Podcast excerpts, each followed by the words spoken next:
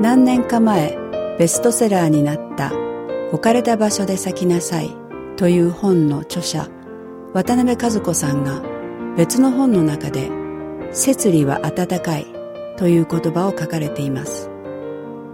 そうです。神様の摂理は温かい。神様は温かいご計画を持ってすべてのものを作られました。この世界もそして私たち一人一人あなたもです。あなたも偶然にこの世に生まれただ存在しているのではないのです。あなたの知らないところで神様が働かれている。育ってきた環境与えられた家族や仕事あるいは友人たちも何かの目的があって神様がそのような人たちをあなたの人生に置かれました。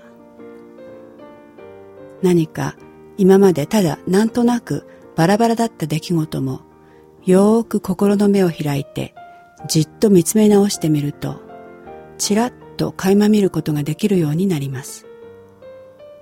神様があなたに意図されていることを。そうすると今までモノクロだった周りの世界が突然カラー画像になるのです。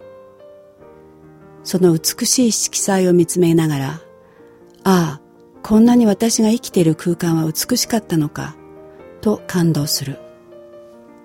そして今生かされているということそのものがこんなに素晴らしかったのかと感激が胸に押し寄せてくる。それは神様とつながった時に起こる現象です。今まで何のために生きているのかわからなくてただなんとなく虚しい灰色の世界の中にいた。それが一つ一つのものの色が見えてくる。すべてのことが意味を持ってくるのです。そうするとどうなるでしょうか？喜びが湧き上がってくる。神様が温かい愛を持ってあなたの人生に介入してくださっていること。それに気がつくとそれはもう嬉しくなってきます。もちろん人生にはいいことばかりは起きません。辛いこともある。でもたとえ今は理解できなくてもいつか意味がわかる時が必ず来る。後で振り返って、ああ、そういうことだったのか、と分かってくるのです。私たちがまだアメリカに住んでいた時のことです。ある日、主人に以前勤めていた日本の学校から連絡があり、欠員ができたので代行を務めてほしいと頼まれました。何ヶ月かの予定だったので、主人が先に日本に立ち、私と娘は後から2週間ほど休みを取って合流することにしました。当時、私は日本語補習校に勤めていて、小学3年生の担任をしていましたので、新学期早々、簡単に休みを取れる状況ではありませんでした。さて、日本に着いて間もなく、ゆっくり一息つく暇もないうちに、驚いたことにも主人の仕事先の状況が一変してきたのです。何でも別の先生が体調を崩されたとかで、秋から主人にそちらの授業を引き継いでくれないかという話になってきました。私たちにとってこれは晴天の霹靂、本当に突然のことです。私はただびっくりして何が起こっているのかわからない状態でした。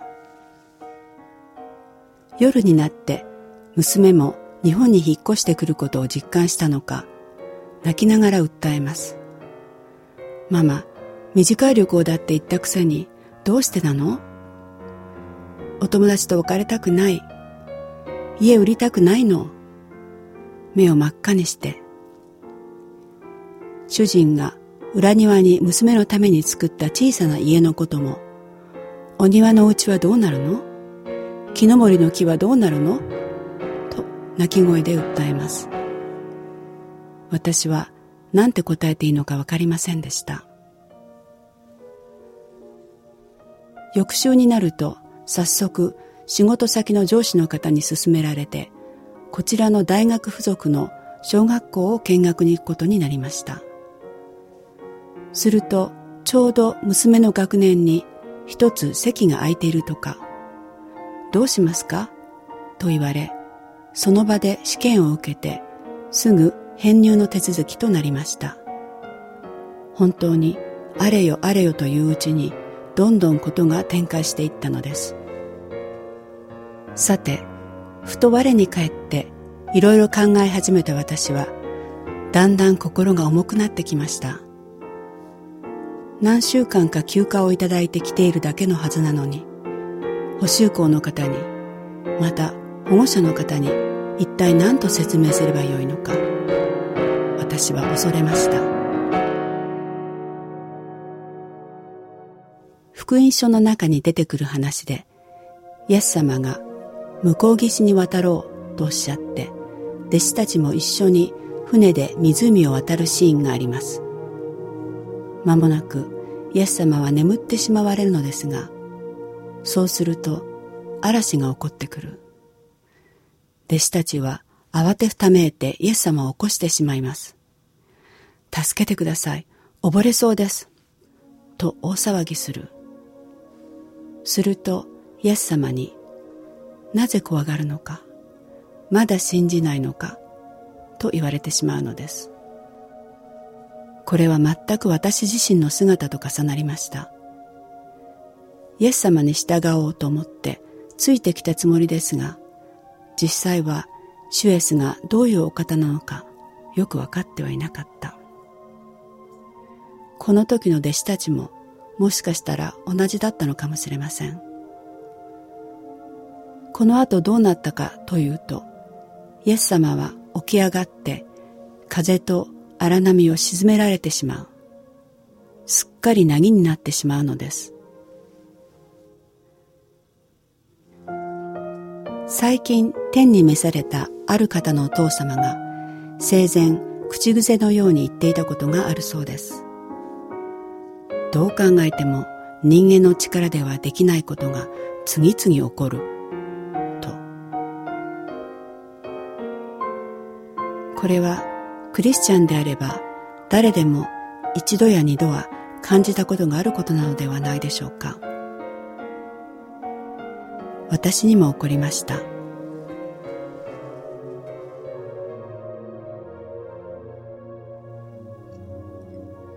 アメリカに戻って間もなく、いつもの家庭集会に日本から来たばかりのベテラン教師の方がいらしたのです。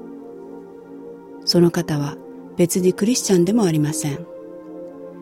以前私が誘われた集会にふらっと顔を見せたように、その方もその日だけいらしたのです。何ということでしょう。私が補修校の公認になってくれるようお願いしましたら、快く引き受けてくださったのです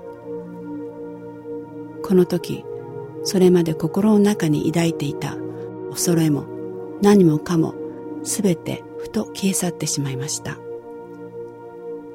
湖の表はすっかり凪になってしまったのです。全く予期せぬことでした。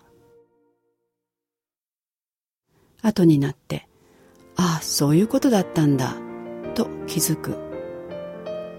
これが神様の摂理。その温かいご計画に対しての人間側からの反応なのでしょう。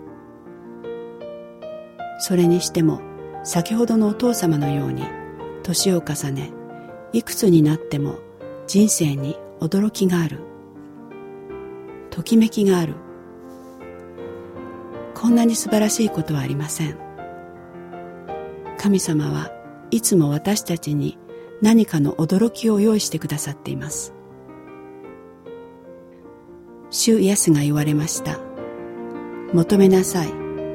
そうすれば与えられる。と。どうぞ心の奥底から神様を求めてみてください。